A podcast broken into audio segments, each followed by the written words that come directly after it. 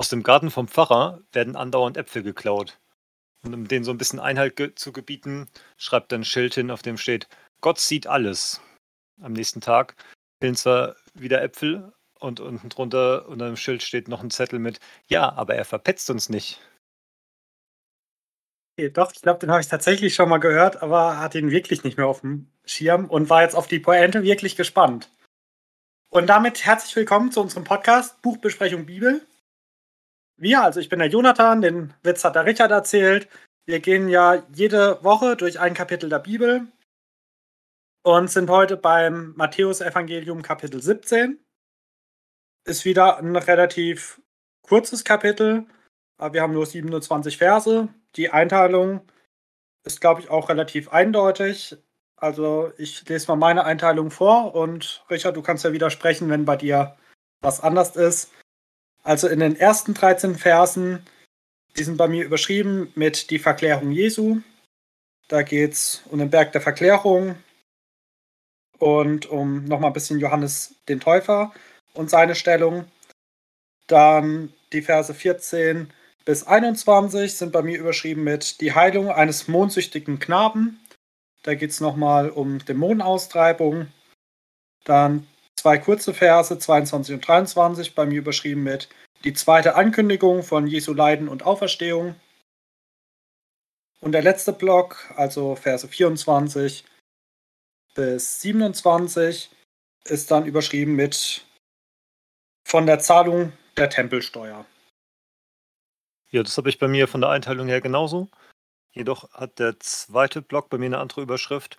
Da heißt es die Ohnmacht der Jünger und die Vollmacht von Jesus, was ich auch sehr treffend finde. Ja, genau. Beim zweiten Blog bin ich auch mal sehr gespannt, wie bei dir die Krankheit beschrieben ist. Aber wie ich würde sagen, aus logischen Gründen fangen wir beim ersten Blog an. Also die ersten 13 Verse, beziehungsweise ich würde da vielleicht nochmal eine grobe Unterteilung machen mit den ersten neun Versen. Da geht es ja um den Berg der Verklärung. Also Jesus und drei seiner Jünger. Petrus, Jakobus und dessen Bruder Johannes, den wir doch im Neuen Testament sehr gut kennenlernen, ähm, gehen auf den Berg. Und dort erscheinen ihnen Mose und Elia. Und auch Gott, der Vater, tritt nochmal auf, indem er ähm, diesen Satz sagt, dies ist mein lieber Sohn, an dem ich wohlgefallen habe. Also genau derselbe Ausdruck, den wir ja auch schon bei Jesus seiner Taufe gehört haben. Und genau, die Jünger erschrecken erstmal. Jesus sagt ihnen, dass sie sich nicht fürchten sollen. Und dass sie auch davon, von diesem Ereignis, erstmal niemandem berichten sollen, bis er ähm, auferstanden ist. Und dann in den nächsten drei Versen, 10 bis 13, ähm, fragen die Jünger ihn, warum die Gelehrten sagen, dass ähm, Elia nochmal kommen muss. Und Jesus sagt, okay, natürlich muss Elia nochmal kommen, aber er ist schon da gewesen und er wurde nicht erkannt und er wurde umgebracht. Also sie haben mit ihm das getan, was sie tun wollten, so umschreibt das. Und da verstehen die Jünger, dass er mit diesem Elia Johannes den Täufer meint. Das vielleicht nochmal so kurz als Zusammenfassung. Soll ich gleich zu den ersten neun Versen meinen Senf dazugeben oder Richard, willst du anfangen? Ja, kannst gerne ruhig anfangen. Ich habe zu dem Blog sehr viele Gedanken sehr chaotisch aufgeschrieben, von dem her ist vielleicht nicht verkehrt, wenn du mal loslegst. Okay, dann versuche ich es mal. Ich finde diesen Blog auch sehr herausfordernd. Der Berg der Verklärung, mit dem habe ich mich immer mal wieder so ein bisschen beschäftigt. Aber ich hatte immer so das Problem, dass er mir nicht viel gesagt hat. Also die Geschichte war mir immer im Kopf, aber so dieser Übertrag, was hat er für mich heute, für mein Glaubensleben äh, zu bedeuten, das war für mich immer sehr schwierig. Ich habe den halt einfach so als Gott gegeben stehen lassen. Und ich muss auch zugeben, jetzt in der Vorbereitung mir sind ein paar Gedanken gekommen, auch ja, warum das meiner Meinung nach so passiert ist, wie ich mir das vorstellen kann. Aber so wirklich Bezüge für mein persönliches Glaubensleben habe ich auch nicht. Da bin ich mal sehr gespannt, ob du mir da vielleicht die eine oder andere Brücke schlagen kannst. Genau. Also meine Gedanken waren so zu Vers 3. Ähm, ah ne, Moment, in Vers 1, genau. Fangen wir noch vorne an. Ähm, also gerade diese drei Jünger, die er mitnimmt, Petrus, Jakobus und Johannes. ist mir aufgefallen, ähm, in der Aufzählung, die wir im Matthäus-Evangelium haben, also in Matthäus 10, werden ja alle zwölf Jünger aufgezählt. Und da hatte ich auch schon so angemerkt, dass man da auch eine Reihenfolge vermuten könnte, so die Wichtigkeit der Jünger, weil Petrus ja auch immer als erster genannt wird. Und tatsächlich, ich habe nochmal nachgeschaut, diese drei Jünger, die hier genannt werden, die an diesem besonderen Ereignis teilhaben dürfen, die sind alle in dem ersten Viererblock. Also bei den ersten vier Jüngern, die genannt werden, drei davon sind hier jetzt auf dem Berg der Verklärung dabei. Das fand ich ganz spannend. Und natürlich, dass Johannes da ist. Wie gesagt, den lernen wir im Neuen Testament doch sehr deutlich kennen. Einer der Apostel, einer, der auch ein Evangelium verfasst hat. Dazu noch ein paar Briefe. Und dann natürlich noch auch ein sehr spannendes Buch, das letzte Buch der Bibel, die Offenbarung. Ähm, genau. Wir hatten ja schon im Kapitel vorne dran, im Kapitel 16, oder hatte ich ja angesprochen, dass eventuell dieses Ereignis, der Berg der Verklärung, dass das darauf hindeutet, was Jesus da im letzten Block gesagt hat, dass manche nicht sterben werden, bis sie ähm, ja seine Herrschaft, seine Herrlichkeit sehen. Und vielleicht ist damit gemeint, dass diese drei Jünger jetzt seine Herrlichkeit sehen. Er in Gemeinschaft mit Mose und Elia. Ja, also Mose vertritt ja das alttestamentliche Gesetz, ist so Stellvertreter des Gesetzes. Natürlich gab es auch schon vor Mose ein paar Gebote, aber relativ wenige. Und derjenige, der wirklich eine umfangreiche Gesetzsammlung niedergeschrieben hat von Gott, ist ja Mose. Deswegen er da so dieser Stellvertreter. Und Elia als Stellvertreter für die Propheten. Im Alten Testament gibt es ganz viele Propheten, auch sehr große Propheten. Aber Elia ist ja, er hat da auch eine ganz besondere Stellung. Und ich glaube, das, was ihn so am meisten hervorhebt, ist ja, dass er nicht gestorben ist, sondern dass er ja leiblich in den Himmel äh, aufgefahren ist, wie wir es sonst auch nur von Jesus kennen. Wobei Jesus ja tatsächlich auch gestorben ist, bevor er aufgefahren ist. Also, ich glaube, es sind nur zwei Leute, die ohne zu sterben in den Himmel aufgefahren sind von Henoch im, ganz am Anfang im Alten Testament lesen wir relativ wenig. Und bei Elia wird es ja deutlicher beschrieben mit der Feuerkutsche, wo er in den Himmel herausgefahren wird, sozusagen. Genau, also dieses Ereignis muss sehr einprägsam sein. Ich finde es auch ja wieder ganz spannend, dass also die Jünger erschrecken, ist ja irgendwie logisch. Ich glaube, wenn, also steht ja erst bei der Stimme, als sie Mose und Elia sehen, steht noch nicht, dass sie komplett erschrecken, dass sie niederfallen. Und Petrus, hier gleich wieder der Vorlaute, kommt auf die Idee, kommen, das ist gerade so eine schöne Situation, lass uns doch diesen Status beibehalten. Ich baue jetzt drei Hütten für euch und dann könnt ihr alle hier bleiben. Also auch hier wieder dieses, das mache ich an Petrus, dieses sympathische, pragmatische, nachvollziehbare, so, mir gefällt es gerade, ich will diesen Status beibehalten und ich finde es auch hier ja so schön, dass er für diese drei eine Hütte bauen will. Aber er sagt jetzt nicht, komm, ich baue jetzt, ähm, warte, wie sind, sind ja sechs Leute, ich baue jetzt sechs Hütten. Eine für mich, eine für Jakobus, eine für Johannes und dann noch für euch drei. Sondern wirklich nur, ja, für diese besonderen Leute will er Hütten bauen. Und das fand ich so lustig. Und genau, als Gott der Vater jetzt hier noch in Erscheinung tritt, ähm, wird da hier nur so als Stimme beschrieben. Wie gesagt, so wie wir es ja auch bei Jesu Taufe gesehen haben. Da fallen die jetzt erstmal auf ihr Angesicht, ja, erschrecken und Jesus rührt sie an. Da steht auf, fürchtet euch nicht. Und dann stehen sie wieder auf, heben ihre Augen auf und ja, die anderen beiden sind weg. Sie sehen nur noch Jesus. Und er sagt ihnen, okay, jetzt erzählt aber von dieser Situation erstmal nichts. Und das finde ich auch wieder so spannend, dass Jesus hier seinen Jüngern wieder was Großes offenbart, aber dann sagt, okay, und das ist jetzt erstmal unser Geheimnis.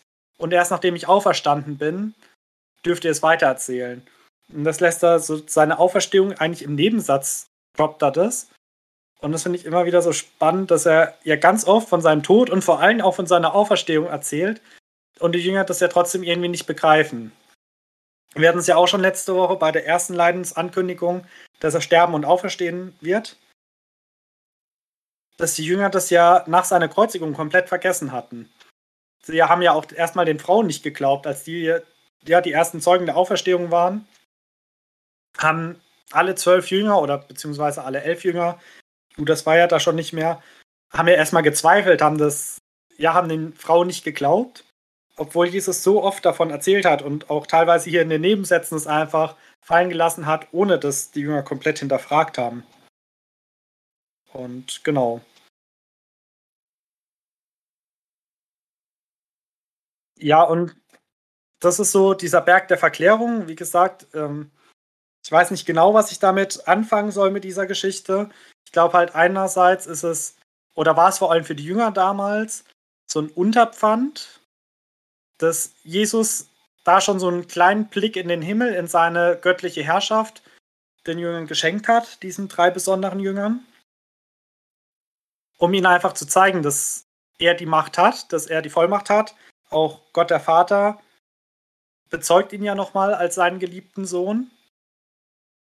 Und so, dass sie sich daran erinnern können und dass sie ja eigentlich wissen müssen, dass Jesus wirklich dieser Messias ist, der herrscht. Ich habe ähm, einen Ausleger wieder gehört, also es war wieder von Roger Libby die Auslegung, der gesagt hat, dass es in der jüdischen Tradition von zwei verschiedenen Messiasen die Rede war. Also aufgrund des Alten Testaments und den Prophetien da über den Messias haben sie gesagt, okay, es gibt zwei Messiase. Es gibt einmal den leidenden Messias, von dem man in den Prophetien und auch in den Psalmen immer wieder liest. Und es gibt den herrschenden Messias. Und wir wissen jetzt, okay, das ist ein Messias, der zweimal kommt. Das erste Mal, sein erstes Kommen, das ist ja im Neuen Testament sehr gut bezeugt. Und das zweite Kommen, das ist in der Offenbarung beschrieben. Und beim ersten Kommen wird er leiden, er wird sterben und auferstehen. Wie es ja hier auch häufiger betont. Und das zweite Mal kommt er wirklich, um zu herrschen, um sein Reich aufzubauen, um ja die Herrschaft an sich zu reißen. Und weil ja die Juden es nur mit dem Alten Testament halt nicht so in Einklang bringen konnten, haben sie gesagt, okay, es gibt zwei Messiase. Und die meisten haben dann gesagt, es gibt zwei Optionen. Entweder, wenn wir die Gesetze nicht einhalten, dann kommt äh, der Messias, um zu leiden, um zu sterben, und dann war es das. Oder er kommt, wenn wir alle Gesetze befolgen, um zu herrschen. Dann richtet er mit uns sein göttliches Reich hier auf Erden auf. Und deswegen waren ja auch die Jünger ganz oft enttäuscht, wenn Jesus ja das göttliche Reich noch nicht aufgebaut hat. Und wie gesagt, ich kann, oh, ich verstehe das so, der Berg der Verklärung, dass so ein Unterpfand für die Jünger war, dass er deutlich gezeigt hat, okay, mit mir geht beides in Erfüllung. Hier auf Erden muss ich sterben, muss ich leiden, werde aber wieder auferstehen. Und dann werde ich dieses göttliche Reich aufbauen. Und das hat er ihnen hier schon gezeigt. So, jetzt bin ich aber mal sehr gespannt, Richard, was du so rausgefunden hast, was du dir für Gedanken gemacht hast. Ja, das waren jetzt doch einige sehr spannende Gedanken von dir. Wir haben auch tatsächlich einige Überschneidungen, gerade was zum Beispiel die Hierarchie dieser, dieser drei ähm, Jünger angeht oder die Bedeutung, die Mose und Elia haben. Da hatte ich ähnliche Gedanken zu. Aber als ich ganz am Anfang angefangen habe zu lesen, habe ich erstmal gedacht, okay, was soll jetzt mit dieser Geschichte anfangen? Man, man kennt sie grob, aber ja, was soll man da jetzt rauslesen? Und weil ich da ein bisschen Schwierigkeiten habe, habe ich, habe ich mir da ganz bewusst mehr Zeit genommen, habe dann auch gleich noch beim letzten Hauskreis das Thema angesprochen, haben wir es durchgekaut. Deswegen haben wir jetzt ganz viele Überlegungen noch zu gehabt. Ich hoffe, dass ich die einigermaßen geordnet jetzt rüberbringe. Zum einen diese Verklärung. Also in meiner Übersetzung taucht das Wort nirgendwo auf. Da heißt es, Jesus wurde verwandelt. Und auch Verklärung ist ja so ein eigentlich hier nicht wirklich gut zutreffendes Wort. Wenn wir einen verklärten eine, äh, Blick haben oder eine verklärte Erinnerung, dann ist es immer so, ja, das ist das Schlechte ausgelassen ne, und wir erinnern uns nur noch ans Gute. Dann würden wir sagen, ja, die Erinnerung ist so ein bisschen verklärt worden. Und da gibt es anscheinend ein schöneres Wort aus dem Norddeutschen, das heißt eine Verklarung, also dass etwas klarer wird, also dass etwas deutlich gezeigt wird. Und das finde ich passt hier ganz gut, weil hier die Gottheit Jesu gezeigt wird. Und das ist so das, das Verständnis von Verklärung, was, was ich da für mich so rausziehe. Es wird hier deutlich gezeigt, dass Jesus Gott ist. Äh, vielleicht noch kurz zur Verklärung, weil bei mir kommt das Wort tatsächlich auch im Text vor, im Vers 2. Ich lese mal kurz vor. Da steht bei mir, und er wurde verklärt vor ihnen, und sein Angesicht leuchtete wie die Sonne, und seine Kleider wurden weiß wie das Licht. Ich habe so verstanden, dass sein, ja, seine körperliche, menschliche Gestalt verklärt wurde in diese, ja, ich nenne es mal göttliche Gestalt, also dass dieser Auferstehungsleib da sichtbar war, dass er ja zwar schon noch als Jesus, den sie kannten, erkennbar war, aber ja, mir fällt gerade kein besseres Wort ein, so in diese andere Dimension verklärt wurde. Also, dass sie halt wirklich erkannt haben, da ist was Göttliches, was Ewiges. Ja, also halt dieses, genau, dieses Transzendente, was, was sichtbar wird. Genau, ich versuche da ein bisschen chronologisch meine Gedanken weitergehen zu lassen. Und zwar ein kleiner Einschub zu dieser ähm, Verklärung, wie die jetzt tatsächlich ja, sich manifestiert hat. Wir lesen hier, dass er geleuchtet hat und auch, dass seine Kleider geleuchtet haben. Da bin ich nochmal so ein bisschen drüber gestolpert, weil wir es ja jetzt in den letzten Kapiteln schon alles davon hatten, ne, dass das schon reicht, seine Kleidung anzufassen, also seinen, seinen Saum oder seine, seine Quaste und nicht unbedingt ihn direkt, also die Hand schütteln oder wie auch immer. Deswegen bin ich jetzt nochmal drüber gestolpert, dass sogar seine Kleidung geleuchtet hat. Genau, das ist einfach so, so ein kleines Detail, aber das macht es wieder so stimmig mit dem, was wir davor gelesen hatten. Genau, das ist nicht nur er als, als Person, sondern auch das, was er anhat. Dass er halt so heilig ist, dass es auch auf ja, seine Klamotten abfärbt. Das ist mir noch so ein bisschen aufgefallen. Ja, und dann kommen ja Mose und Elia dazu und die erste Frage, die ich mir gestellt habe, die ja, fällt mir auch ein bisschen schwer, kann ich jetzt nicht beantworten, aber ich habe mich gefragt, okay, wie haben die jetzt Mose und Elia erkannt? Also für Jesus war es natürlich kein Ding, aber damals gab es ja keine Porträts, keine Fotos. Ne? Und Mose hat da schon vor Ewigkeiten gelebt, e-, Elia genauso. Ne? Die wussten, haben ja einfach nur gesehen, Jesus unterhält sich da mit zwei Leuten. Habe ich mir so ein bisschen die Frage gestellt, haben die sich noch kurz vorgestellt und das wurde jetzt nicht überliefert? Und äh, ja, das ist jetzt auch keine relevante Frage, aber so ein bisschen finde ich schon spannend, dass hier einfach im Text steht, ah ja, und dann kamen die dazu. Und das ist auch okay, ich kann das so akzeptieren, ja, das waren die. Aber ein bisschen stelle ich mir schon so die Frage, okay, der Matthäus war jetzt selber auch nicht dabei, obwohl er es hier aufgeschrieben hat, also wir das erzählt bekommen haben, also mussten die es, äh, die Jünger es ja gewusst haben. Ähm, ja, das war einfach so ein bisschen mein Gedankengang hinter, hinter Mose und Elia noch. Das ist eine sehr lustige Frage, die habe ich mir gar nicht gestellt, aber eigentlich ist sie logisch. So wie du sagst, sie hatten ja keine Zeichnung davon. Ich kann es mir jetzt auch schlecht vorstellen, dass Mose, wie wir ihn heute zeichnen würden, mit so zwei Gesetzestafeln dastand. Ähm, ja, vielleicht hat Jesus ja die beiden begrüßt oder so. Das wäre jetzt so das Logischste, was ich mir vorstellen könnte. Ja, oder sie hatten es einfach durch eine Eingebung direkt gewusst. Wie auch immer, also es waren die beiden, da, daran besteht kein Zweifel. Und ähm, Genau. Dann zurück zur gesamten Situation noch. Im Allgemeinen ist natürlich die Parallele zur Taufe direkt sichtbar. Also das sind die beiden Male, wo Jesus durch eine, eine, Himmel, äh, durch eine Wolke aus dem Himmel spricht. Und halt beides mal auch der, derselbe Satz, dies ist mein geliebter Sohn, an den ich Freude habe. Und genau, dann habe ich mir so ein bisschen die Frage gestellt, wofür haben wir jetzt zweimal so eine sehr, sehr ähnliche Situation? Und bei der Taufe, da haben wir gesehen, da wird Jesus quasi der Welt offenbart als vollmächtiger Sohn Gottes. Ne, das war so, ja, da ja, halt so ein Statement von Gott. Und hier quasi dasselbe nochmal, aber hier wird er jetzt in seiner Göttlichkeit dargestellt, also als Sieger auch über den Tod und ähm, deswegen wird es ja auch manchmal so dargestellt, dass dadurch dann die, die Passionszeit quasi eingeleitet wird, weil danach geht es halt dann doch sehr auf die, auf die Kreuzigung zu. Deswegen fand ich das sehr, sehr spannend, als du von diesen beiden Messiasen gesprochen hast, weil Ich habe das jetzt nicht so ausgedrückt, aber vom Prinzip her ne, waren meine Gedanken dahinter dasselbe. Also bei der, bei der Taufe wurde er als, als ja, Sohn Gottes dargestellt, als genau der in Vollmacht äh, ja, handelt und, und predigt. Und hier wird er jetzt als Gott dargestellt. Genau, dann, muss mal kurz gucken. Genau, ich bin dann noch über zwei Verse gestolpert. Einmal über Vers Nummer 6, wo es hieß, da erschraken sie. Und das hat es, ist dir ja auch schon so aufgefallen, ne? dass sie jetzt auf einmal erschrecken. Und ähm, wenn ich so durchlese, denke ich, hey, ich, ich wäre ganz am Anfang schon voll erschrocken, wenn auf einmal Mose und Elia und ein leuchtender Jesus rumlaufen. Das ist für die anscheinend noch okay gewesen. Und dann spricht Gott und dann fallen sie auf den Boden, erschrecken sich zu Tode ne, und müssen noch von Jesus wieder aufgeholfen bekommen.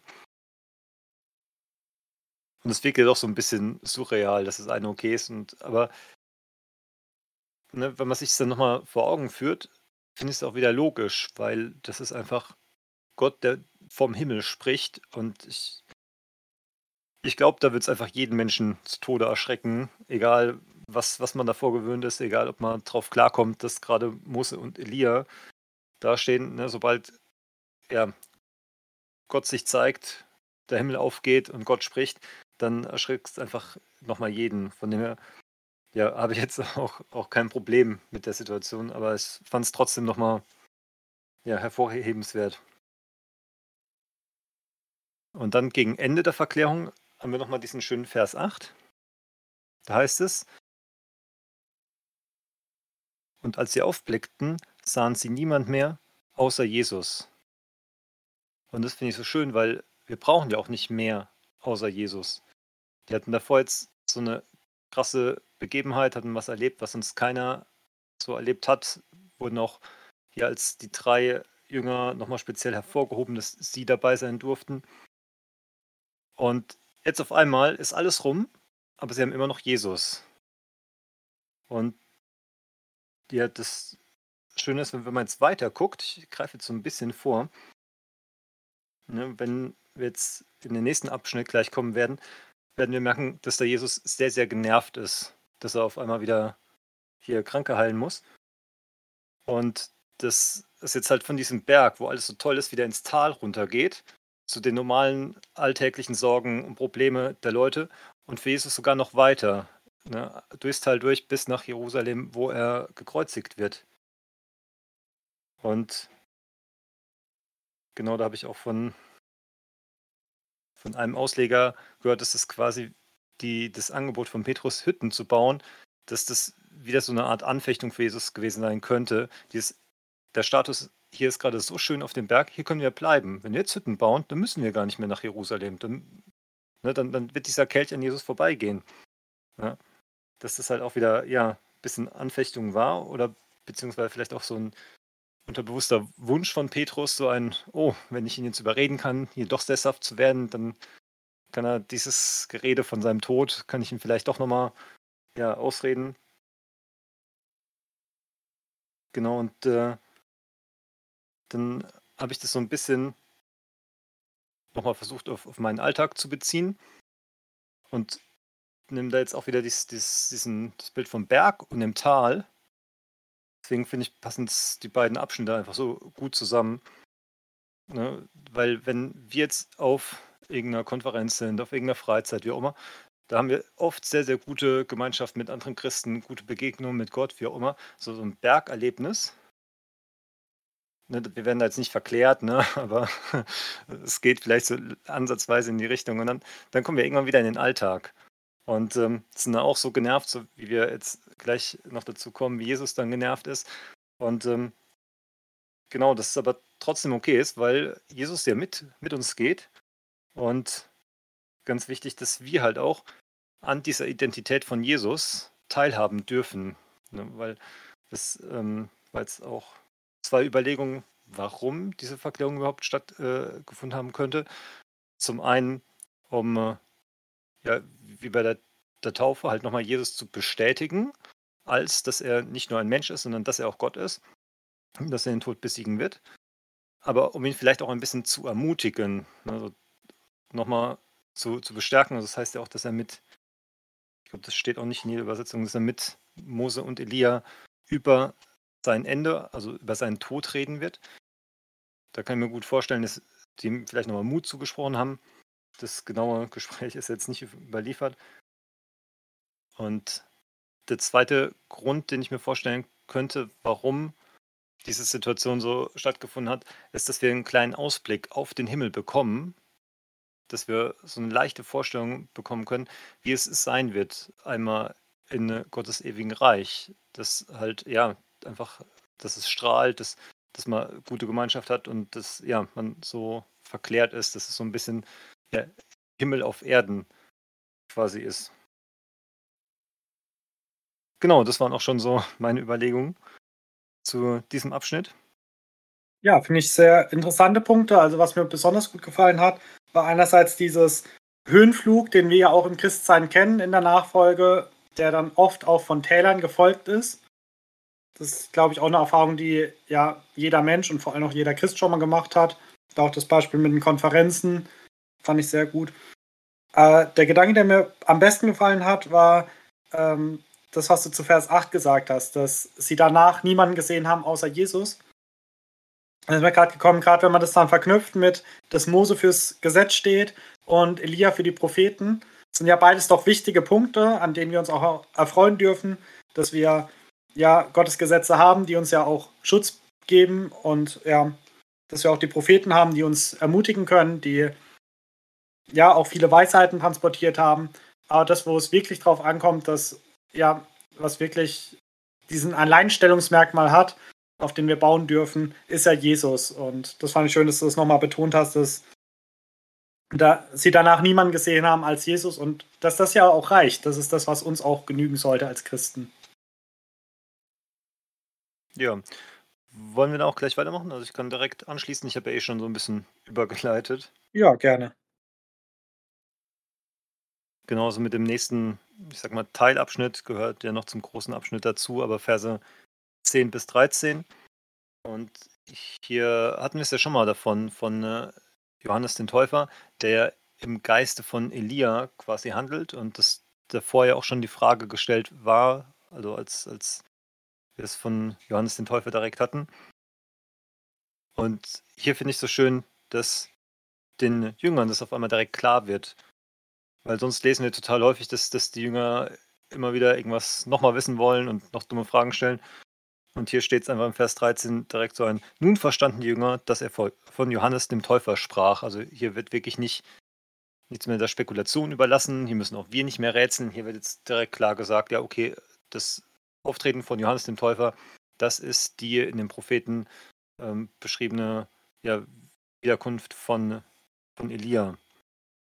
Auch wenn das jetzt für uns ein bisschen befremdlich ist, aber genau, Genau, das war's äh, an sich auch schon, was ich mir noch zu diesem kleinen Unterabschnitt überlegt hatte. Ja, was mir dazu noch aufgefallen ist, du hast ja auch schon gesagt, dass Johannes der Täufer im Geiste Elias aufgetreten ist. Und ich glaube, das müssen wir uns auch bewusst machen, ähm, dass er halt in seinem Geiste aufgetreten ist, aber nicht die Reinkarnation von Elia war. Weil, glaube, in Kapitel 11 hatten wir es, wo es ja darum ging, ob Johannes der Teufel Elia war und da sagt er, ich bin es nicht. Und da hat Johannes der Täufer ja auch nicht gelogen, weil er ist nicht Elia. Es sind zwei unterschiedliche Personen. Aber er ist halt in dessen Geiste aufgetreten, im Geiste dieses großen Propheten und dieser ja, große Wegbereiter Jesu.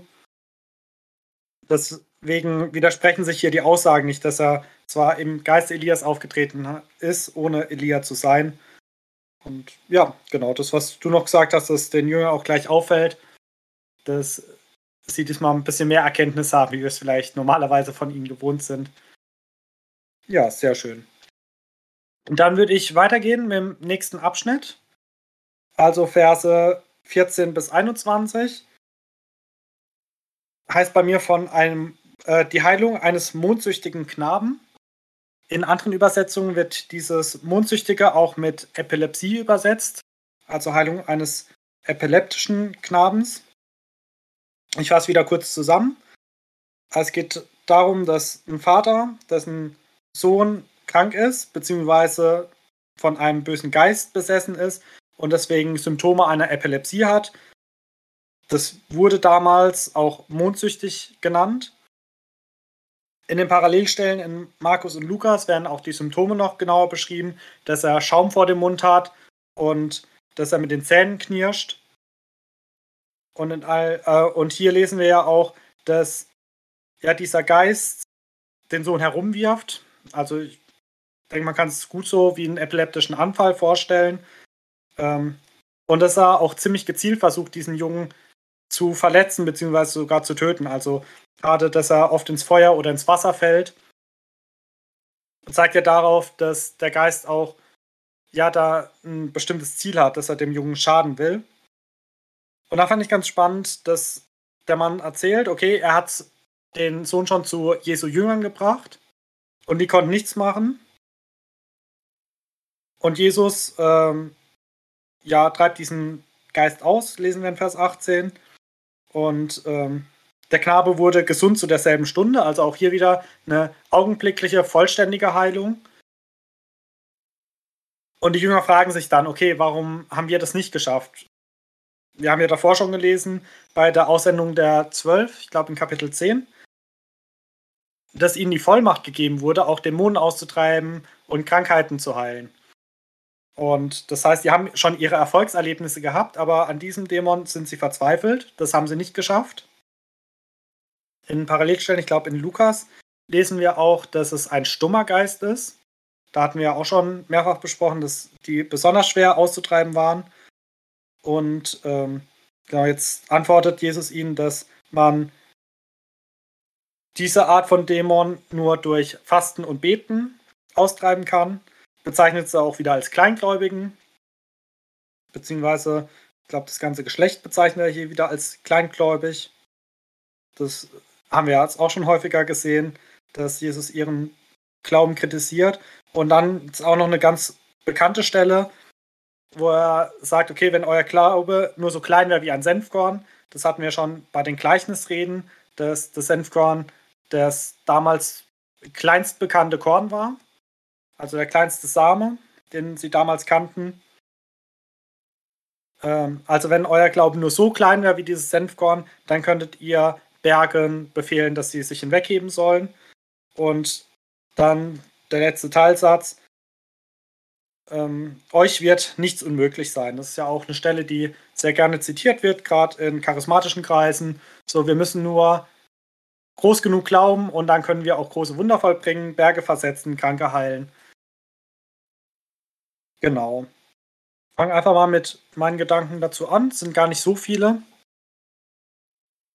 Ich glaube, ganz wichtig ist mir einfach wieder zu betonen, dass diese, also dass nicht jede Krankheit dämonischen Ursprungs ist, weil ich finde, bei den Formulierungen in den Versen liest es halt erst wie eine Krankheit und dann erst erkennt man, ab Vers äh, 18, wo Jesus den Geist austreibt, dass diese Krankheit dämonischen Ursprungs hat. Und die große Gefahr ist ja, dass wir hinter jeder Krankheit, hinter jeder körperlichen oder psychischen Erkrankung einen Dämon sehen. Und gerade bei den psychischen Erkrankungen können wir ganz viel Unheil anrichten, wenn wir jetzt zu einer psychisch erkrankten Person gehen, egal ob er jetzt Epilepsie hat oder eine Schizophrenie oder so, und wir erzählen jetzt, ah ja, du bist nur von Dämon besessen, jetzt musst du ganz viel beten und dann wird alles wieder gut. So Leute brauchen ärztliche Unterstützung und gerade bei ja, Schizophrenien oder so, bei Wahnvorstellungen, da kann man mit so religiösen Sätzen auch ganz viel Unheil anrichten, weil sich die Leute dann in einen religiösen Wahn reinsteigern.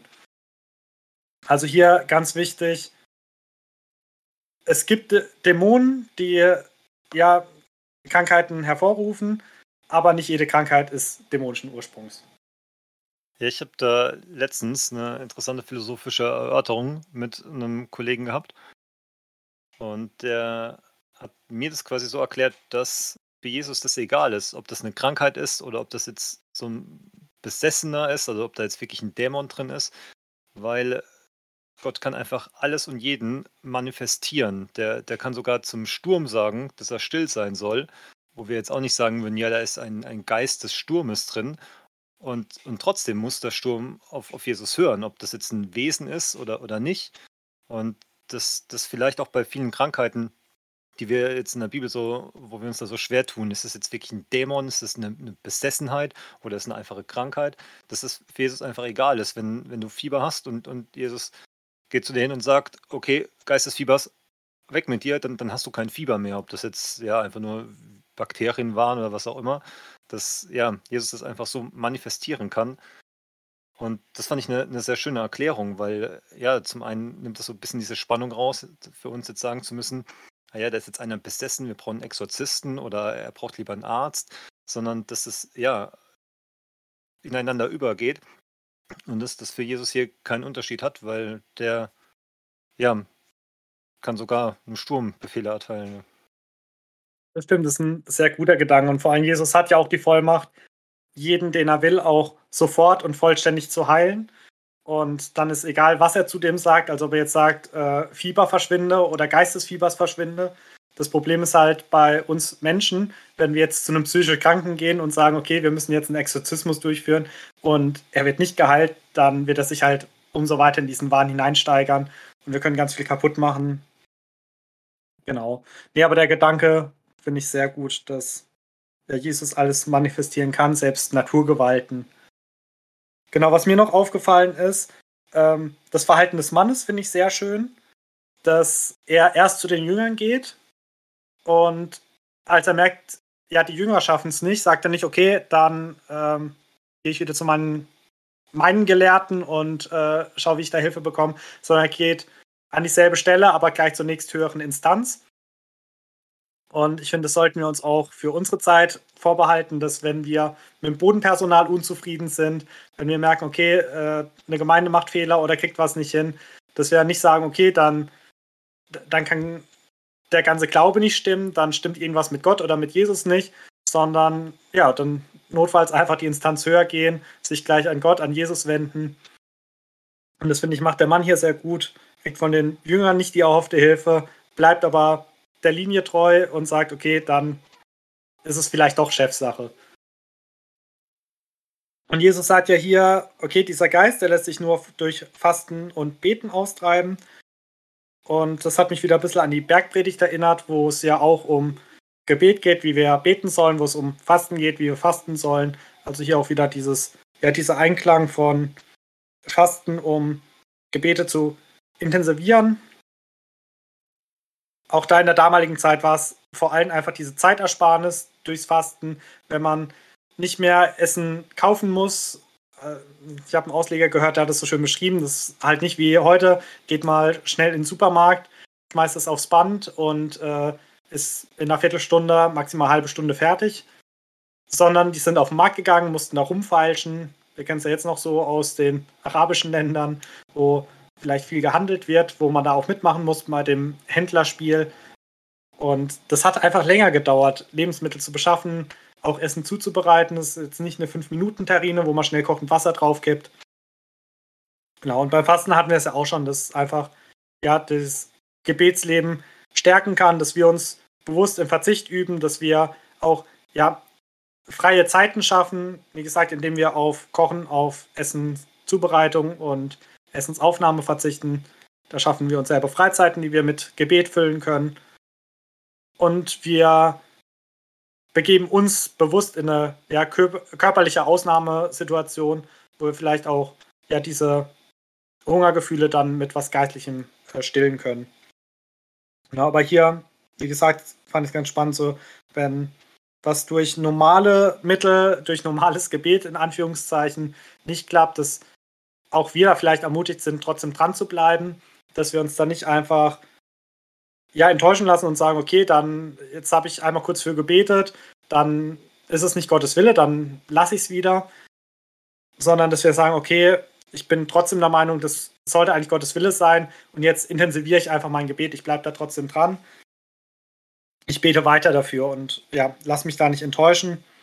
Ich finde, da ist dieser Vater, dieser Mann äh, für mich auch so ein Vorbild, sich an die höher gelegene Stelle wenden und genau Jesus, der nochmal sagt, okay, da muss man halt intensiver dranbleiben. ja, das waren eigentlich so meine Gedanken. Jetzt bin ich mal gespannt, was du dir aufgeschrieben und gedacht hast.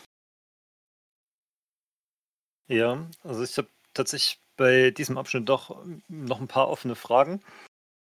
Aber zunächst mal fand ich bei, bei deinen Erörterungen ganz nett diese Instanzen, die der Vater durchgeht. Das ist mir jetzt so gar nicht aufgefallen. Das, äh, ja, ich habe halt gleich akzeptiert, ja, der geht zu Jesus, weil er da Probleme hatte bei den Jüngern.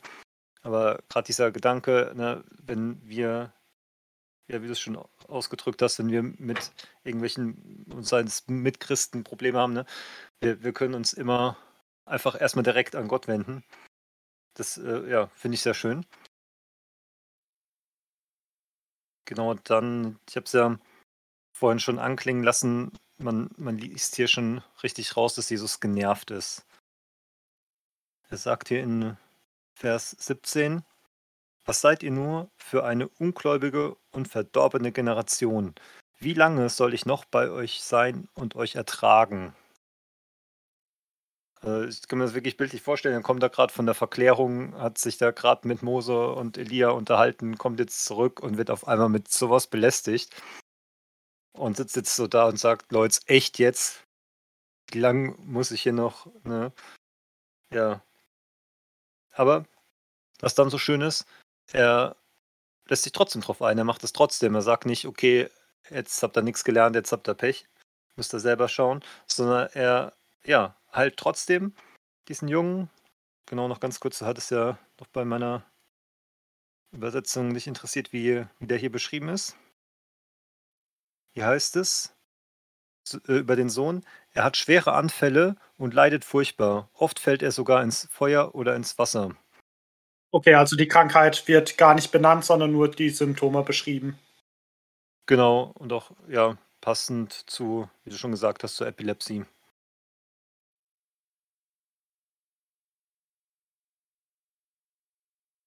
Genau, und dann äh, erzählt halt der Vater von der Begebenheit davor, dass die Jünger das nicht konnten. Und dann habe ich erstmal überlegt, okay, das musste sehr enttäuschend gewesen sein. Sowohl für den Vater, der hört, ah ja, das sind die Jünger Jesu, die können Kranke heilen, geht da hin und auf einmal können sie es doch nicht. War er sicher enttäuscht. Aber wahrscheinlich waren auch die Jünger sehr enttäuscht. Ne? Die können alle Kranken heilen und kommt auf einmal einer, wo es nicht geht. Und dann habe ich mir gleich die Frage gestellt, okay, bin ich nicht auch manchmal enttäuscht? Ne? Entweder aus, auch wieder aus beiden Sichten. Entweder weil ich für irgendwas bete und es nicht eintritt.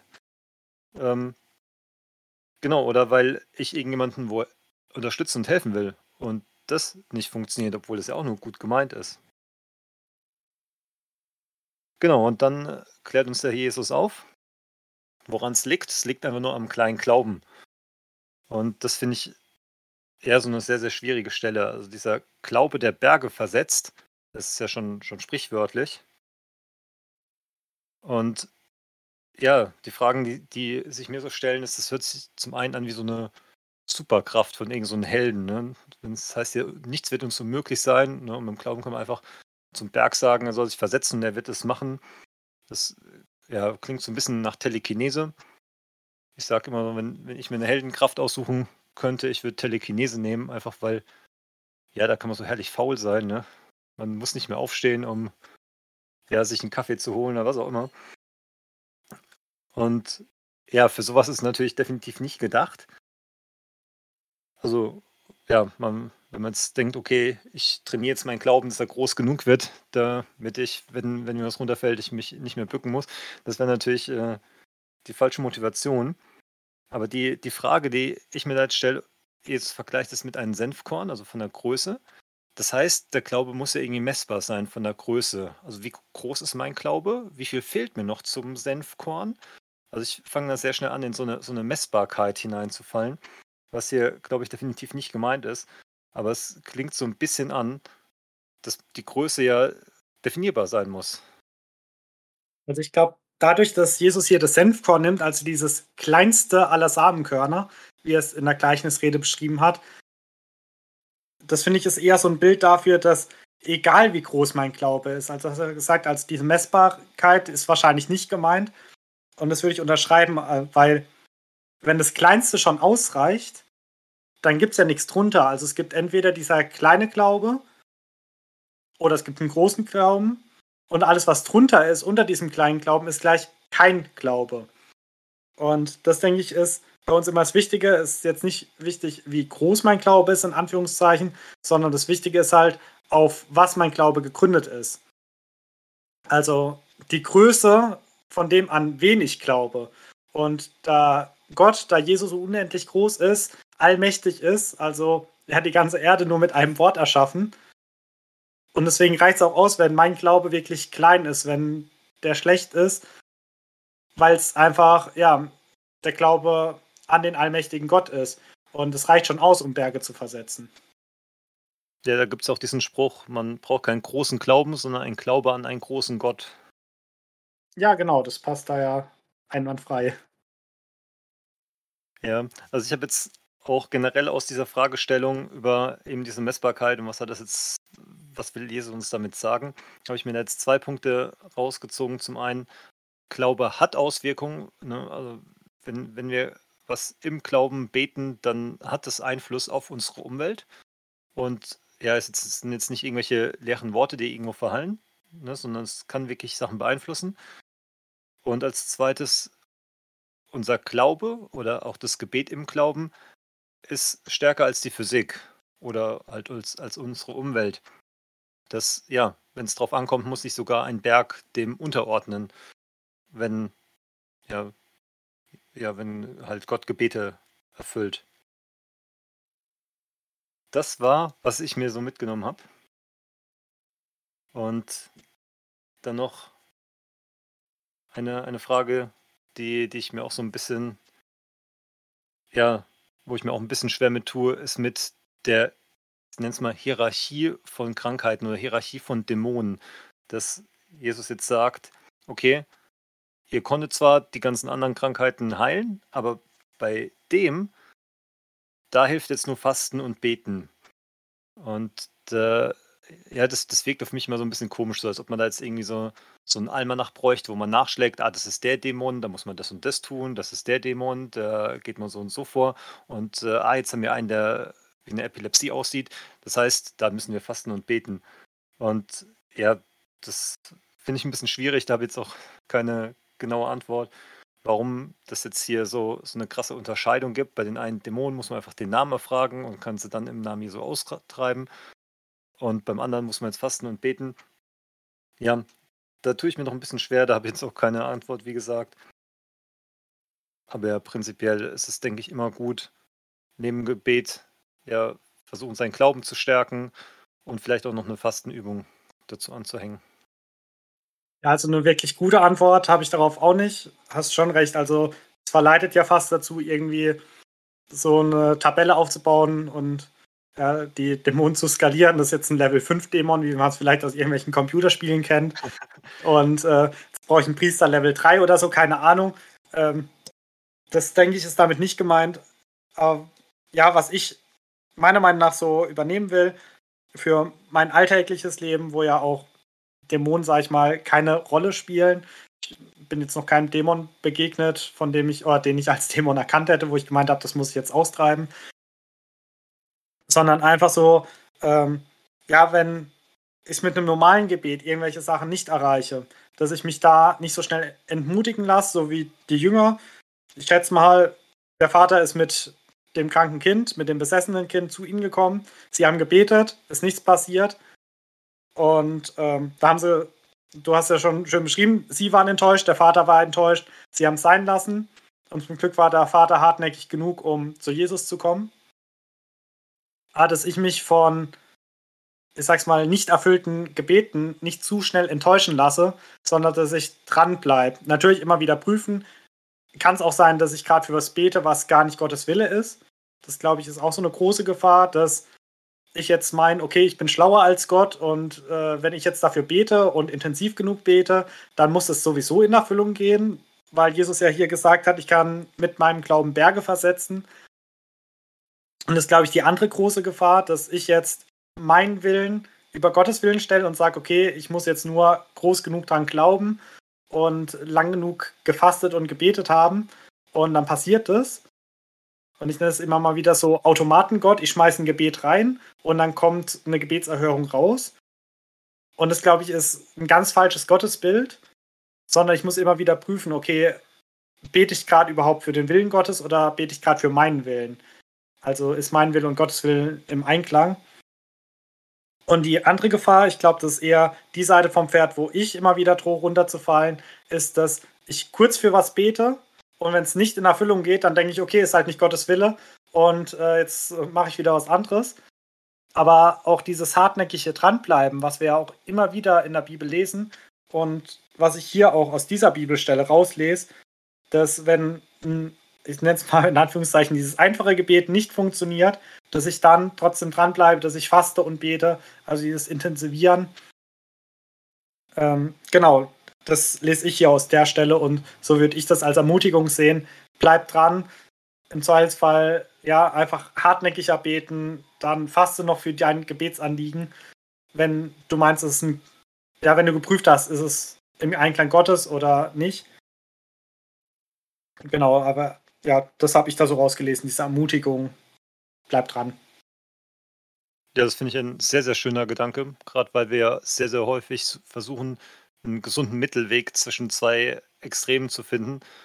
Ja, fand ich, hast du es schön auf den Punkt gebracht mit den, den beiden Extremsituationen, die man rauslesen könnte und dass, wir ja versuchen sollten, auf keiner Seite vom Gaul runterzufallen. Ja, dann äh, können wir auch gleich weitermachen mit ab Vers 22, wenn es bei dir passt. Genau, 22, 23. Da habe ich mir tatsächlich gar keine Notizen gemacht, weil es eigentlich ja genau dasselbe nochmal, wie wir es letzte Woche schon hatten, in Kapitel 16. Also Jesus kündigt hier wieder an, dass er sterben wird, dass er auferstehen wird. Ich habe mir nur unterschrieben, also äh, unterstrichen, die Jünger wurden sehr, äh, sehr betrübt. Also auch hier wieder glaube ich, dass sie seine Auferstehung überhört haben und einfach nur gehört haben, okay, Jesus meint, er muss jetzt sterben. Und es hat sie traurig gemacht. Und ja, ich finde es einfach immer wieder, ja, fast ein bisschen lustig, dass Jesus von Leiden, Sterben und Auferstehung redet. Und ja, ist ja klar, die Jünger verstehen es nicht. Ich würde es auch nicht verstehen, aber aus dieser ja, Leserperspektive, die wir heute einnehmen dürfen, dass wir einfach auch schon den Ausgang kennen, ist es ein bisschen lustig, dass ja, die Jünger das einfach nicht verstanden haben, nicht verstehen konnten und dann betrübt waren.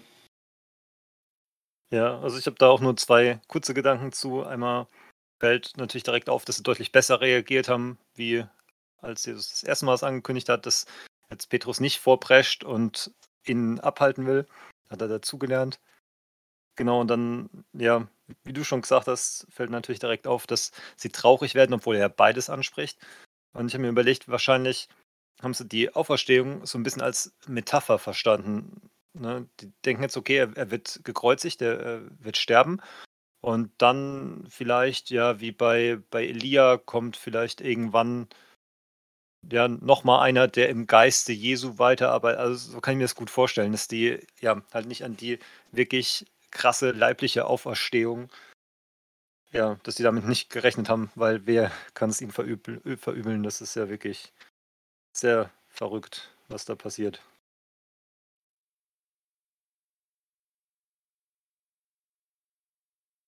Ja, das stimmt. Wollen wir dann gleich weitergehen mit dem letzten Abschnitt?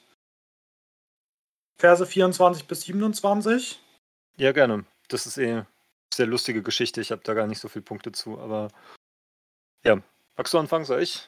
Bin da für alles äh, Wenn du willst, kannst du auch gerne zusammenfassen und deine Gedanken dazu äußern.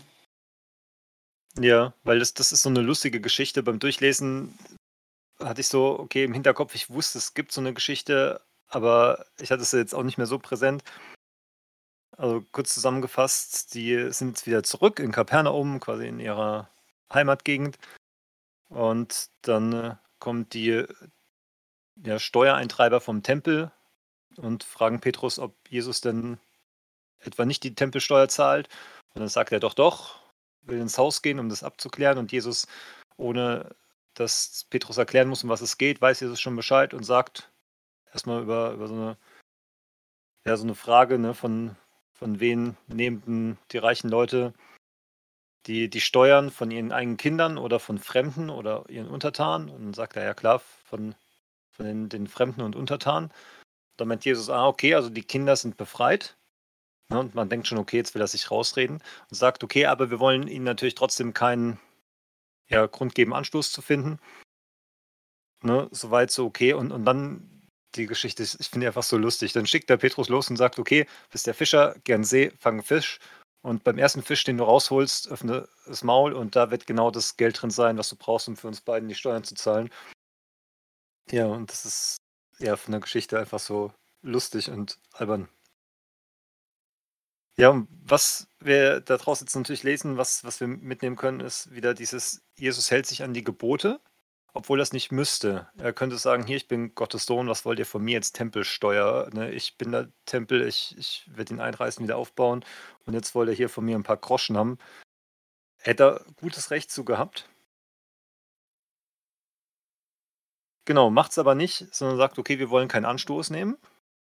Wobei ja die Kreuzigung kurz bevorsteht. Also das hätte jetzt den ja, Bock, glaube ich, auch irgendwie fett gemacht. Aber ja, er macht es trotzdem regelkonform. Und worüber ich dann noch so ein bisschen überlegt habe, sind die Steuern. Die waren anscheinend freiwillig, wenn ich das richtig verstanden habe. Es waren jetzt nicht die, die, ja, ich sag mal, weltlichen bürgerlichen Steuern, sondern es war die Tempelsteuer.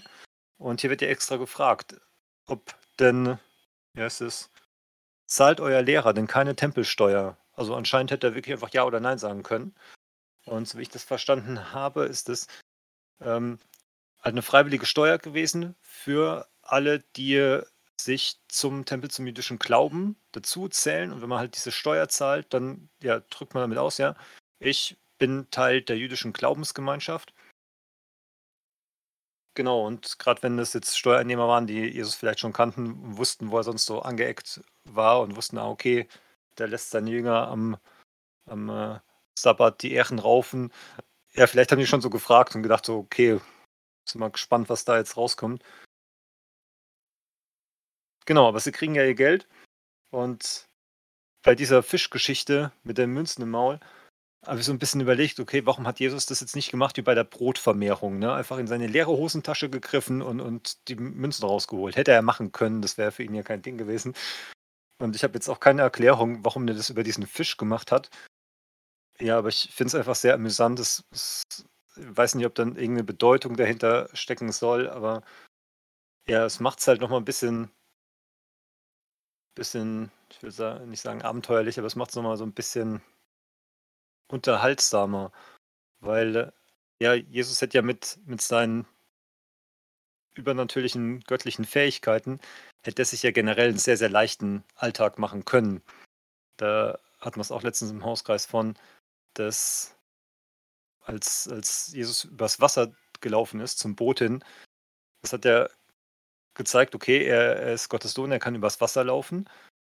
Aber das hat er nur da gemacht. Der hätte ja bei jedem Spaziergang, wo sie irgendwie ein bisschen über eine Brücke mussten, hätte er einfach abkürzen können und einfach über den Fluss. Hat er nicht gemacht. Ne? Und deswegen, also er, er macht es mit seinen Fähigkeiten jetzt nicht unbedingt einfacher. Er macht das jetzt nicht, um ein gemütlicheres Leben zu haben. Sonst hätte er ja, wie wir es vorhin auch gehabt haben, könnte er auch äh, an allen möglichen Situationen seine telekinesischen Fähigkeiten einsetzen. Und auch hier tut das jetzt nicht einfach so aus der Hosentasche zaubern oder hinter Petrus seinem Ohr hervorholen, was ja auch lustig gewesen wäre, sondern hier macht es halt auch nochmal über so eine extravagante Art. Und das, ja, Finde find ich so nett. Einfach so ein, er hätte es viel einfacher machen können, aber nein, er, er macht so ein bisschen komplizierter, so ein bisschen, dass man so denkt, okay.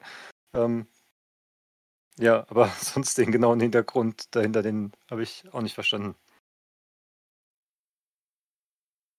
Ja, also ich fand deine Gedanken sehr interessant. Auch ähm, ich fand es lustig, dass du die Besch äh, Geschichte auch als lustig beschrieben hast, weil es war auch das erste, was ich damit assoziiert habe.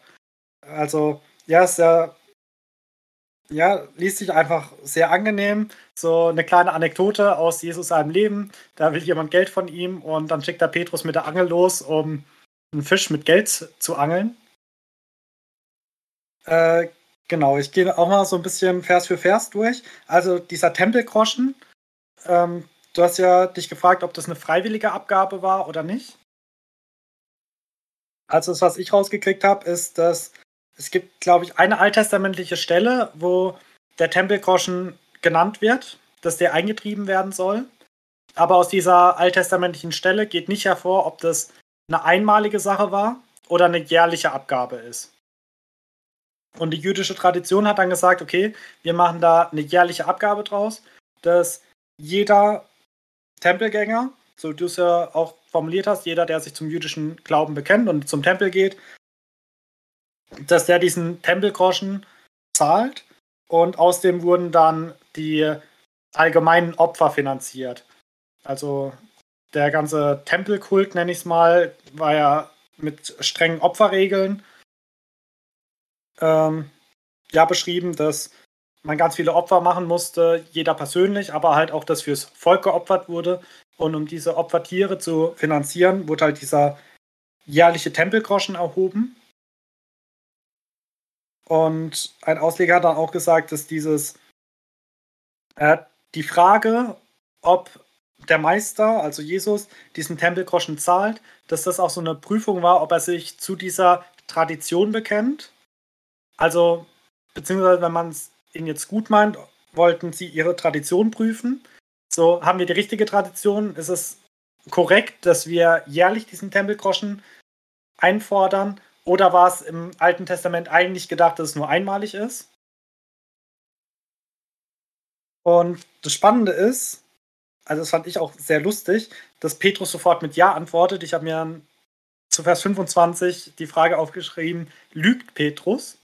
Weil wir haben davor nicht gelesen, dass äh, Jesus oder einer seiner Jünger den Tempelgroschen zahlt. Und Petrus fängt, finde ich auch schön, dass er hier keine Diskussion anfängt, sondern dass er jetzt schnell antwortet und dann sofort zu Jesus geht, um das wahrscheinlich mit ihm zu klären. Aber ja, dieses äh, vorschnelle Ja fa fand ich ganz lustig. So dieses, äh, ja, ja, äh, bestimmt machen wir das. Und äh, dann im Hintergrund das nochmal abklären wollen. Das fand ich einfach sehr schön und das kann ich mir bei Petrus, wie gesagt, dieser Vorlaute auch sehr gut vorstellen, dass er einfach mal mit einem Ja-Ja antwortet und äh, sich umdreht und geht. Genau, aber Jesus findet hier keine deutliche Antwort. Er sagt jetzt nicht, äh, Leute, das macht ihr komplett falsch, das war als einmaliges Gebot gedacht. Und er sagt jetzt auch nicht, hey, das ist vollkommen richtig, wie ihr das ausgelegt habt, äh, natürlich zahle ich das. Sondern er sagt einfach, okay, du hast ja schon schön beschrieben, dieses, ja, wer, wer, von wem werden die Steuern eingezogen? Von den Fremden oder von den Kindern? Und Petrus antwortet, ja, von den Fremden. Und Jesus antwortet ja dann, okay, so sind die Kinder frei. Also ich als Kind Gottes und auch meine Jünger als meine Kinder, als meine Brüder, auch Kinder Gottes, ihr seid frei von diesem Tempelgroschen. Und das finde ich auch so eine, ja, so eine schöne Wahrheit einfach, dass wir äh, von allen möglichen Sachen frei sind und auch von diesen ja, geistlichen Steuern vielleicht. Ähm, habe ich mir auch die Frage aufgeschrieben, von was sind wir alles befreit? Also, wir hatten es ja auch schon häufiger, an diese alttestamentlichen Gesetze müssen wir uns nicht mehr halten, weil Jesus sie für uns erfüllt hat. Aber wir haben ja trotzdem noch das Gesetz Jesu, vor allem mit der Nächstenliebe, das als höchstes Gebot. Ähm, also von daher, wir sind ja auch nicht von allem frei, sondern sind ja trotzdem noch Jesus untergeordnet und an sein Gesetz gebunden. Aber von ganz vielen Sachen sind wir frei. Und so sagt er auch zu Petrus, okay, von dieser Tempelsteuer sind wir eigentlich frei. Er sagt jetzt nicht, okay, das ist richtig, wir zahlen es, sondern er sagt, ja, wahrscheinlich ist es richtig, wir müssen es aber nicht zahlen, aber wir zahlen es trotzdem.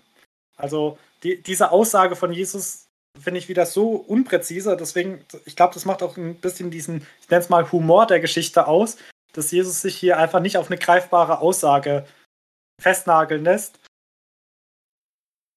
er nimmt keinen Bezug auf dieses Gesetz, ob es richtig oder falsch ist.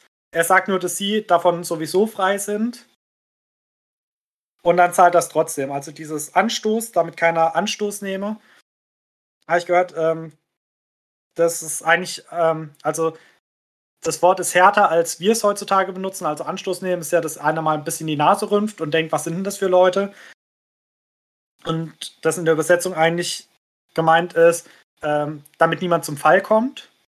Also wie es dann auch Paulus in seinen Briefen beschreibt, dass ähm, ja die Leute, die sich an viele Gesetze halten, dass wir ähm, uns in deren Gegenwart auch an die Gesetze halten sollen, damit sie nicht zu Fall kommen. Und es eher dieses zu Fall kommen gemeint ist, als jetzt einfach nur, damit keiner die Nase rümpft und sagt, was sind denn das für Leute? Weil auch das, ja, so wie wir Jesus kennengelernt haben, dem war es ja relativ egal, was andere Leute von ihm denken. Aber er will natürlich nicht, dass Leute vom Glauben abfallen. Und deswegen hier so um des Liebens Friedens willen zahlt er halt diesen Tempelgroschen. Und bei den Versen muss ich auch ein bisschen schmunzeln, weil ich gedacht habe, das wäre doch mal eine schöne Bibelstelle vor einer Kollekteneinsammlung, dass man hier dieses, ja, äh, von, von, wem verlangt man jetzt den Tempelgroschen? Ich glaube, ähm, ja, das ist so eine Bibelstelle, die man nicht vor der Kollekte vorlesen würde. Da, muss ich einfach so schmunzeln, dass wir auch davor frei sind. Natürlich, wir dürfen mit Freuden geben und da gibt es ja auch ganz viele Bibelstellen, dass wir ermutigt werden, großzügig zu sein und dass äh, Jesus das Herzen eines fröhlichen Gebers gern hat. Also ich glaube, wir sollten uns auch nicht auf diese Bibelstelle berufen, um zu sagen, okay, meinen Zehnten gebe ich nicht und auch sonst behalte ich alles für mich. Aber dass wir einfach diese Freiheit haben, so wenn ich in der Gemeinde bin und ich finde, ja, da herrscht so ein bisschen Kollektenzwang oder so. Ich fühle mich da fast genötigt, was reinzuschmeißen. Dann kann ich vielleicht auch mal dazu den Gemeindeältesten gehen und sagen, hey Leute, meint ihr das ist richtig? Sollen wir hier wirklich einen Druck aufbauen? Weil ja, Jesus hier einfach uns, glaube ich, auch vor vielen Drücken frei macht. Und wir sind ja, es gibt ja ganz viele Bibelstellen, dass wir frei sind. Wie gesagt, ich habe mir hier auch die Frage aufgeschrieben, äh, von was sind wir noch befreit? Und ich glaube, das ist einfach ja auch so ein wichtiger Gedanke hier in der Bibelstelle. Was für ein Druck wird aufgebaut und würde Jesus in dieser Situation nicht auch zu mir sagen und sagen, hey, ja, als Kind bist du hiervon eigentlich frei. Aber wie gesagt, auch das wieder nicht überstrapazieren. Auch wir stehen unter dem Gesetz Christi und sind an ihn gebunden und dürfen jetzt auch nicht alles machen, was wir wollen. Paulus bringt so gut zum Ausdruck, alles ist uns erlaubt, aber nicht alles dient uns zum Besten. Ich finde, das ist einfach ein sehr gutes Prinzip, wenn man sich die Frage häufiger stellt. Ja, genau den Spruch habe ich auch gerade gedacht ja, der passt da einfach gut auf die Situation und ich finde es ein wunderbares Zitat, was wir uns sehr oft zu Herzen nehmen können. Genau, dann dieses Angelerlebnis des Petrus. Du hast ja wunderbar beschrieben. Ich finde es auch so, ja, ich kann es auch nicht anders bezeichnen als lustig. Dann stelle ich mir vor, wie Petrus verwirrt mit der Angel loszieht, um einen Fisch zu fangen und äh, dann den Mund aufmacht und sieht, hey, Jesus hatte recht. Der Fisch hat wirklich ähm, ja, den Preis gerade für uns beide. Also er fängt den richtigen Fisch mit dem richtigen Betrag im Maul. Auch hier nicht zu viel, nicht zu wenig. Er muss jetzt nicht drei Fische fangen. Und der eine Fisch hat jetzt auch nicht ähm, mehr Geld als nötig dabei. Und was ich bei der Bibelstelle auch noch so interessant fand, ist, glaube ich, die einzige Bibelstelle, wo von einer Angel die Rede ist. Also, wir hören ja häufiger, dass Fische gefangen werden. Gerade Petrus, der Fischer, der doch häufiger Fische angelt oder fängt, aber sonst immer mit dem Netz. Also entweder im Wurfnetz oder im Schleppnetz werden Fische gefangen. Und es wird das einzige Mal, dass wir was von der Angel lesen. Und das kann ich mir gut vorstellen, dass Jesus halt Petrus losgeschickt hat, um wirklich präzise diesen einen Fisch mit diesem Goldstück oder halt mit dem Geldstück zu fangen. Und nicht, dass Petrus da jetzt mal das Netz auswirft, 100 Fische rauszieht und dann reich ist, weil darum geht es ja nicht, sondern sie wollen einfach dieses eine bezahlen. Und da muss ich auch dran denken, dass weder Jesus noch seine Jünger irgendwie Vorräte anlegen, sondern sie leben wirklich im Hier und Jetzt, vom Hand in den Mund. Äh, ja, wie man so schön beschreibt, also von einem Tag in den nächsten. Und sie haben jetzt keinen gefüllten Geldbeutel. Also Jesus greift jetzt, wie du gesagt hast, auch nicht in die Tasche und holt ein Geldstück raus, weder in seinen Geldbeutel noch in seine leere Tasche. Er zaubert es auch nicht in der Petrus seinem Ohr hervor. Da musste ich auch kurz dran denken, weil es ja dieser klassische Zaubertrick ist. Wäre bestimmt auch sehr lustig. Und du hast ja auch gefragt, warum macht er das? Und ich kann mir gut vorstellen, dass es genauso ist wie bei der Brotvermehrung, dass Jesus unsere begrenzten Fähigkeiten und Ressourcen nutzt. Bei der Brotvermehrung hat er auch nicht das Brot aus dem Nichts erschaffen. Er hat nicht wie bei der Wüstenwanderung der Israeliten plötzlich Brot vom Himmel regnen lassen, sondern er nimmt das, was die Menschen da haben, diese wenigen Brote und wenige Fische und vermehrt es. Und auch hier nutzt er Petrus, der Fischer ist vom Beruf, drückt ihm eine Angel in die Hand und sagt, hey, mach das, was du beruflich machst, was du am besten kannst. Geh mal raus und fang einen Fisch. Und da ist dieses Geldstück. Da fand ich es vielleicht noch als Nebenfakt ganz spannend. Ich habe einen Ausleger gehört, der sich die Frage gestellt hat, was ist das für eine Fischart? Also wir hatten es ja schon von diesen kleinen Fischen, da, ähm, das sind wahrscheinlich diese Süßwassersardinen. Es gibt im See Genezareth auch den Petrusfisch, der ja auch relativ bekannt ist, ein großer Fisch, der in Schwärmen ähm, vorkommt, der eigentlich dort auch nicht heimisch ist, aber weil es da warme Quellen gibt, sich dort äh, sehr gut verbreitet, vermehrt. Das ist wahrscheinlich der Fisch, den wir ähm, gefangen sehen, wo sie die Netze herausheben und sie drohen zu reißen. Also da, wo viele Fische, viele Menge gefangen wird, ist wahrscheinlich dieser Petrusfisch, der große Schwarmfisch. Aber der hat einen, anscheinend einen relativ kleinen Mund. Das, da passt so ein Geldstück gar nicht rein, wie es in der damaligen Zeit üblich ist. Und ähm, ich habe dann einen Ausleger gehört, der hat gemeint, wahrscheinlich ist es eine Barbenart. Ein anderer Ausleger, der auch auf diese Frage eingegangen ist, hat mir viel besser gefallen. Der hat gemeint, wahrscheinlich ist es eine Barschart, die auch ein Maulbrüter ist. Also die Fische sind ja unterschiedlich, was ihre äh, Brutpflege angeht. Also viele Fische legen einfach ihre Eier, ähm, lassen sie befruchten und vergessen sie dann. Und wenn sie ihren Nachwuchs sehen, dann fressen sie ihn auf, weil es ja kleiner Beutefisch ist.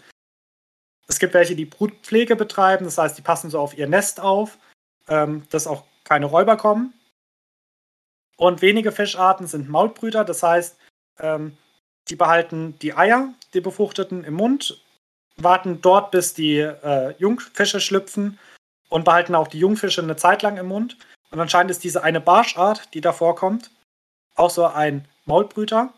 Und nach einer gewissen Zeit, wenn ihre Brutfische ein bisschen groß sind, so hat zumindest der Ausleger beschrieben, ist es üblich, dass die Fische, also die Jungfische äh, schwimmen dann immer mal wieder ein bisschen raus und dann kommen sie wieder zurück zum Mutterfisch und äh, suchen wieder Schlupf im Mund, äh, Schutz im Mund. Und irgendwann, wenn das Elternteil meint, okay, mein Nachwuchs ist groß genug, der kann jetzt auf sich alleine aufpassen, dann nimmt er gerne irgendwas in den Mund.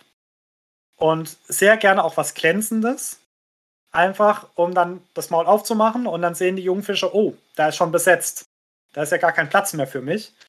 Und ja, wenn es so stimmt, fände ich das richtig lustig, dass es wirklich so ein üblicher, ähm, ja, übliches Verhalten von diesem Fisch ist, dass Gott bei der Schöpfung vielleicht schon daran gedacht hat, hey, ich schaffe jetzt diese spezielle Fischart mit dieser Eigenart gerne glitzernde Sachen in den Mund zu nehmen damit Petrus nach ein paar tausend Jahren irgendwann mal mit der Angel an diesem Wasser steht, die Angel reinschmeißt und einen Fisch beißt, der eine Münze im Mund hat. Also, dass Gott dieses, ja, das auch so lange vorausplant, das kann ich mir so gut vorstellen. Also, natürlich, er kann auch ganz spontan irgendein Wunder wirken. Er könnte natürlich auch einen kleinen Fisch, eine große Münze in das Maul zaubern, in Anführungszeichen. Also, er kann auch übernatürlich wirken. Aber ich kann es mir auch so gut vorstellen, dass Gott es einfach auch gerne so lange vorausplant, weil es ihm Spaß macht und äh, damit sich Ausleger heute noch daran erfreuen können, indem sie da auch ja, wissenschaftlich vorgehen, schauen, was für Fische gibt es da und diese Eigenart des einen Fisches rausfinden, um zu sagen, oh, wow, das macht sogar naturwissenschaftlich Sinn, das ist ganz normal in ja, unseren naturwissenschaftlichen Gesetzen ist es möglich, dass es so funktioniert hat. Und trotzdem ist es ein Wunder, dass Petrus genau zu der Zeit die Angel rausschmeißt. Wird jetzt zwar auch nicht beschrieben, wie lange er gewartet hat, aber auf jeden Fall war es der erste Fisch. Das wird beschrieben. Und ich denke auch, dass Petrus nicht lange warten musste. Also jeder, der angelt, weiß, manchmal dauert es Ewigkeiten, manchmal hat man auch Ewigkeiten die Angel im Wasser und es beißt nichts. Äh, ich stelle es mir so vor, Petrus schmeißt die Angel rein, beißt wahrscheinlich nach wenigen Minuten was, macht den Mund auf und sieht, wow, so wie es der Meister gesagt hat, so wie es Jesus gesagt hat, da ist das Geld drin, was wir brauchen. Ja, das ist auf jeden Fall ein sehr, sehr spannender Gedanke. Gerade die Überlegung, dass Gott es vielleicht schon bei der Schöpfung mit eingebaut hat. ja, kann ich mir wirklich sehr schön vorstellen. Ja, ich habe dem auch nichts mehr hinzuzufügen. Wollen wir dann direkt zu unseren Abschlussfragen kommen? Ja, sehr gerne. Hast du denn was gefunden im heutigen Kapitel, was du gerne für dich in deinen Alltag mitnehmen möchtest?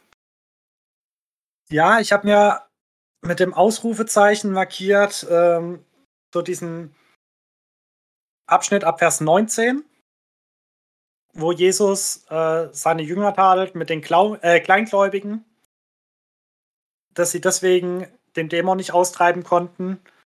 Und ähm, ja, ich will es mir einfach in den Alltag mitnehmen, dass ich häufiger auch hartnäckig an Sachen dranbleibe. Dass ich mich nicht entmutigen lasse, ist, glaube ich, auch schon so angeklungen, als wir das Kapitel besprochen haben, als wir die Verse besprochen haben, dass ich mich einfach nicht schnell entmutigen lassen will, wenn ein Gebet nicht sofort erhört wird. Dass ich das dann einfach prüfe, ob es Gottes Wille ist. Und wenn ich der Meinung bin, das sollte auch Gottes Wille sein, das ist mit seinen Geboten, mit seinem Willen im Einklang, dass ich da hartnäckig dranbleibe und mich dann nicht so schnell entmutigen lasse.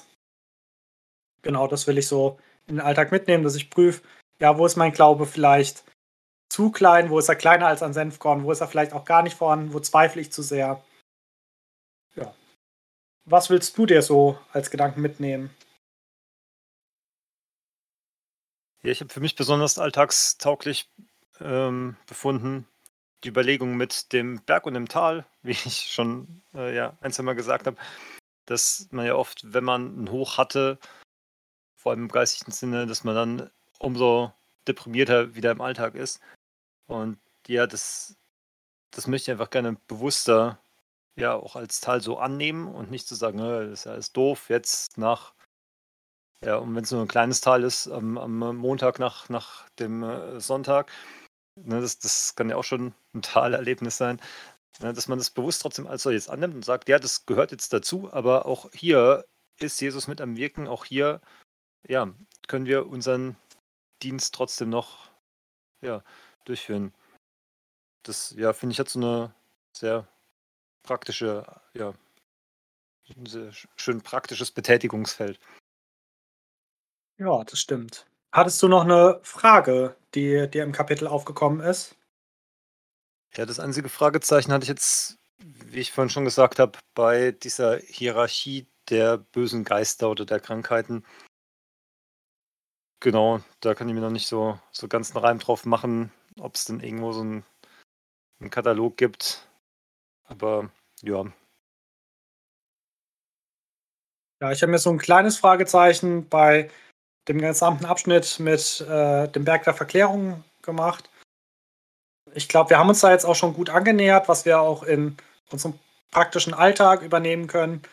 Aber ich finde das Ganze so ein bisschen mystisch und ja, mich, ich frage mich da einfach, ob wir da noch irgendwas übersehen haben, wo man sagt, okay, ähm, dieser Punkt wird es mir noch besser machen, noch leichter machen, da auch was für mein Glaubensleben mitzunehmen.